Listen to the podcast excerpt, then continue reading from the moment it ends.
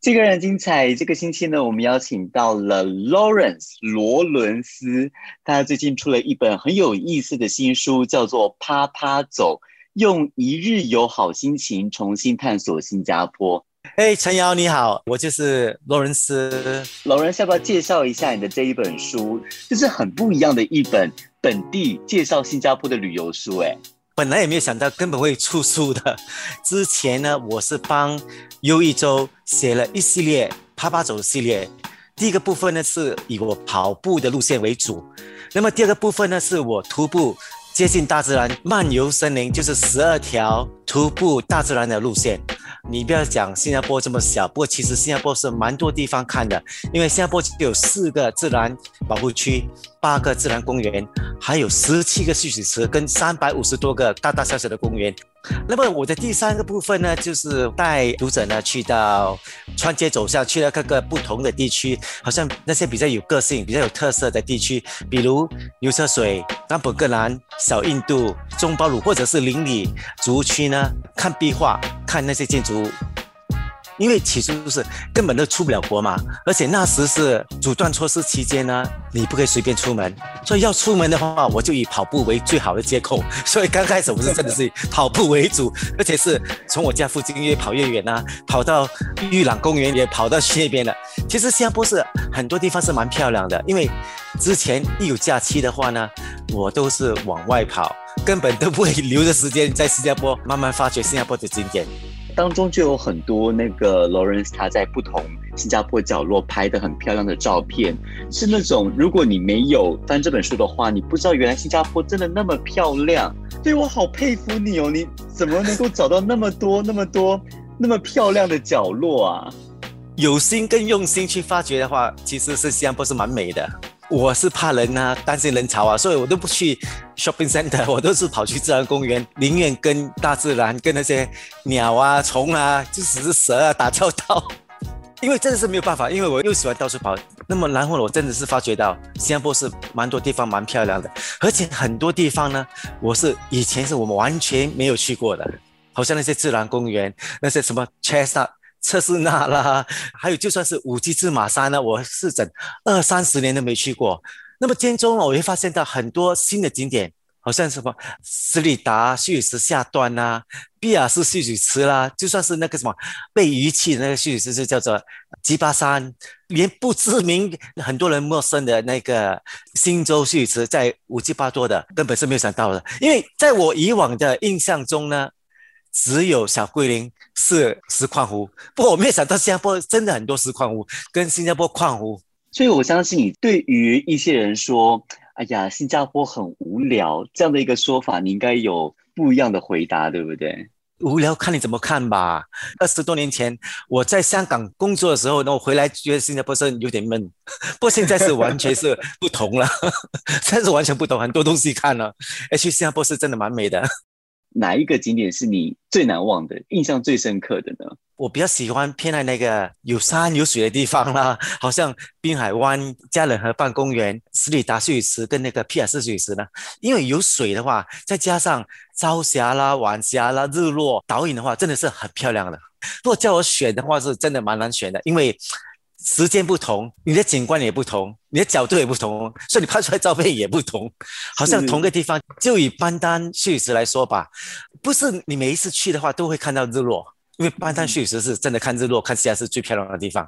不过如果你要看日出的话呢，那么就要去嘉仁河畔公园，甚至是张义伟。如果你要看那个自然生态，就看那个野生动物的话，那么我想到的就是那个双溪部落。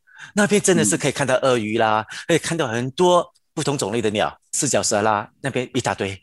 我现在在那边看过四条，就同一天看过四条鳄鱼。啊，双溪部落也是一个看候鸟的好地方，就是每年九月到各年的三月呢，是候鸟季节，所以那边可以看到很多不同种类的鸟类。如果说要选一个人潮没有那么多的景点。其实现在哪里都很多人啊，不过通常我去这些，我通常去这些地方呢，我都不不会选择在星期六、礼拜天去，因为真的是太多人了。因为反正我已经退休了嘛，所以我是大把时间在手上，我可以我会比较喜欢在周日早上的时候去，那么如果叫我真的要叫我选的话呢，毕亚士下段水池呢，而且从那个毕亚士水池呢，你走那个栈道，那个呃沿着那个湖岸湖岸的栈道呢，你可以一直走到旧的。那么同时自然公园又是另外一个地方，是可以看野生动物的地方，那边可以看到叶猴。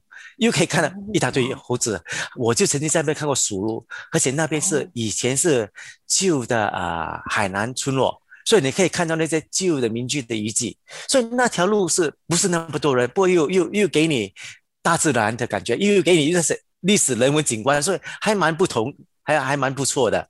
在新加坡旅游，因为这两年我们真的很提倡在新加坡旅游哈。在新加坡旅游，尤其是对于新加坡人啦，因为国外的人来到新加坡，他们看新加坡的角度跟我们肯定是不一样。那么，啊，新加坡人，新加坡人在新加坡旅游，你觉得应该要准备一些什么？硬体上呢？因为新加坡是真的蛮热的，如果我出外去走动的话，去跑跑走的话呢，我都尽量是在十点以前。新加坡是真的蛮蛮晒蛮热的，那么穿的比较轻便一点，随身带着一件防水的外套。因为有时真的是晴时多云偶阵雨，有时是无端端就突然间下起雨来。不管你去哪里，一定要带随身带一瓶水。那么心理上呢，就是可能是以比较开放的心理去看，因为我没有期待什么东西。但我没有期待的时候，我就觉得哇，嗯，真的是蛮蛮漂亮、蛮美的。就算是就地重游，我是觉得这个地方这么久没来，是真的。为什么我会早一点来呢？真的是蛮漂亮的。所以不要带着太多的期待，就放开心胸去走。其实是你没有期望太多，你会可以得到更多。在这本书里面呢，是文图并茂，有许多他很漂亮的摄影作品。最重要的是，他带我们到很多我们过去也许常听到，但也许没有常走进去，又或者走进去之后呢，没有看到原来有那么多漂亮角落的一些新加坡景点。有没有什么难忘的体会啊？或者说一些很意外的收获？出了这本书了。因为根本就没有期待，竟然会变成一个出书的作家。当初是想着，因为是文中跟 Sam 问我可以帮忙他写吗？OK，Why not？对我来讲没有损失嘛，反正我又可以顺便炫耀我的拍的美美的照片，就帮 U 一周写了一系列的他爸走的系列。那么另外收获就是，我觉得真的是新加坡是其实是蛮漂亮的。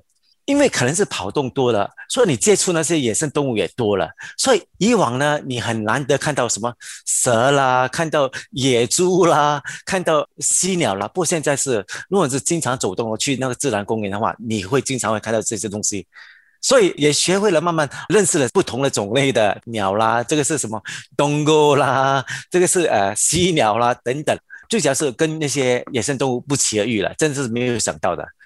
第一次，因为没有经验嘛，我第一次是去到那个麦子去池呢，这样看到一只小的野猪，那么就真的是走到很近想拍照，可能可以提醒大家，就是看到野生动物好像是野猪的话，不要太过接近，因为我是第一次看到小的野猪的话，诶，我觉得蛮可爱的，那么就跑到蛮接近的地方要去拍照，不过他可能是觉得我会侵犯他，这样是向我的面前冲过来，那么我真是吓到，突然间这样跌倒了。因为我就曾经在爬那个五七芝麻山的时候呢，看到一个蓝色那个珊瑚蛇，blue color snake，哇，那是真的很漂亮。不过那个是剧毒无比，被咬到是应该是会马上死掉的。在我书上应该有提到跟有那个照片。如果你去到巴西利的话，你就会看到一种蝮蛇，蓝色蝮蛇，那个也是剧毒无比。所以你看到这些蛇的话，是尽量是保持安全距离。通常我去徒步的话，我通常都会带一个 walking stick。一来是帮助平衡我的步行路线，另外一个是当可以当做武器嘛。你看到野猪啦、野狗，就算蛇的话，你可以把那个蛇破开嘛，至少心理上会感觉安全一点。在这一本《泡泡走》里面，除了刚刚呃 Lawrence 有提到很多呃新加坡的一些大自然生态的路线以外呢，其实还有慢跑的路线跟穿街走巷的路线。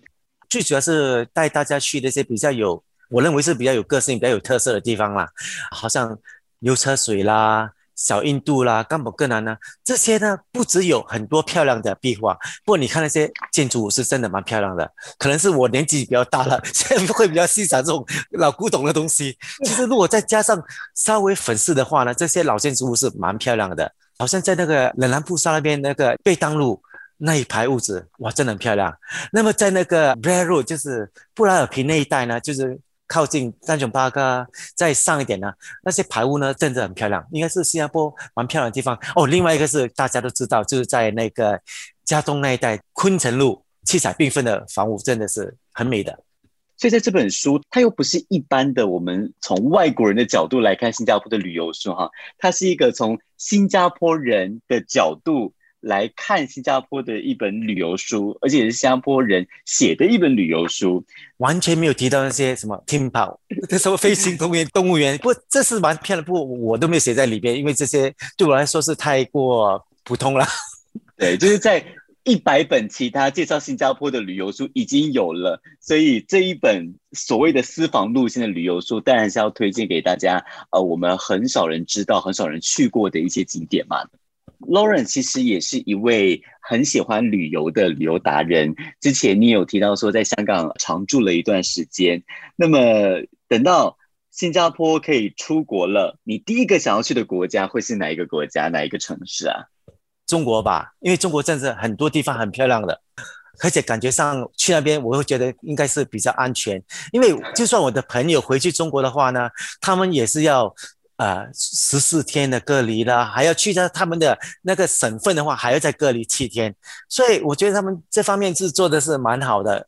如果是我是一个旅行者的话，去那边的话，我会觉得比较安心。好，如果是去到外国地方去，尤其是在西方国家，可能他们是。哎，看到华人就是以为全部都是，呃，这个可能是比较敏感，还是不要说，就可能现在欧洲还是会有一点点仇视亚洲人的这个亚洲人吧。我我是这个是我个人的感觉。记得去年在那个主张措施之前呢，二月份我刚好是在纽西兰，那么呢，他们看到我们几个华人呢，就讲 “cause of you anyhow eat eat bad”，就当着我们来骂了，所以我们觉得是有点怪怪的。因为纽西兰的人感觉上应该是蛮友善的嘛，我没想到突然间怎么怎么样，所以我看暂时我是应该不会去西方国家吧。那 Lawrence，你要不要分享一个最难忘的一个景点？你现在到现在还是可以不断回味的一个地方？我两年前刚刚去的，就那个吉尔吉斯坦，那个地方也是很漂亮。哇，中亚，在中亚，对对，吉尔吉斯坦，我本来是去年是想回去的。打算是去三天的徒步行程，不过结果就去不了。那种大自然景色是真的漂亮极了，所以它的壮观也是那种大山大湖这样子，是吗？是，但是大山大河。那时是自己一个人，因为那边以前是前苏联的地方嘛，所以我还是有些担心坐那些内陆班机，所以呢，我就请了一个司机，而且那边消费不是那么高，所以一个司机呢就从首都从机场呢一直把我载到一个小城市，那段路呢沿途都是风景路线，真的很漂亮。它会经过大概是四千多米的一个 mountain pass，所以那时去到山上的话，哇，又在飘着雪。那你在平时路线的话，你就看到。一大堆放羊啦、放马的的那些牧民，因为那边是游牧民族的地方，哦，所以是很不同的景色。感觉上去那边，哇，那边的人真的很漂亮，男的、女的都很漂亮。哎，那你的食物是怎样的？基本上是跟蒙古啦、苏联啊之类的东西一样，所以你可以吃到饺子啦。基本上还是一个回教国家，是很多羊肉、牛肉。听你这样一讲，我好想去吉尔吉斯坦哦，漂亮的。我本来是真的是想再回去，都回去不了。今天跟 Lawrence 聊了很多，无论是新加坡还是国外旅游的一些不错的景点呢。那可能最后想请 Lawrence 来聊一下，你是为什么会爱上旅游的？因为基本上是新加坡是真的是太小，而且呢，我觉得应该是人应该是活在当下，你应该出去外面看一下不同的风景，丰富一下人生，生活才会多姿多彩嘛。因为新加坡没有那种大自然的名山大川啊、大山大水这类东西，所以我去到国外的话，我就喜欢看大自然的的景色。这也是很多新加坡人喜欢旅游的原因，对不对？那个是无可否认的，不过新加坡漂亮的地方是完全是不同。新加坡还是有漂亮的地方，那最重要的是要用一个就挖掘美的眼睛去探索新加坡哈。所以这也是为什么 Lawrence 会出这一本《啪啪走》。那最后 Lawrence 有没有什么呃话想要跟我们的听众分享的吗？关于这一本书，可以的话去支持购买这本书。其实里面是真的有很多呃你想不到的景点跟路线。拿这本书呢，去重新探索新加坡。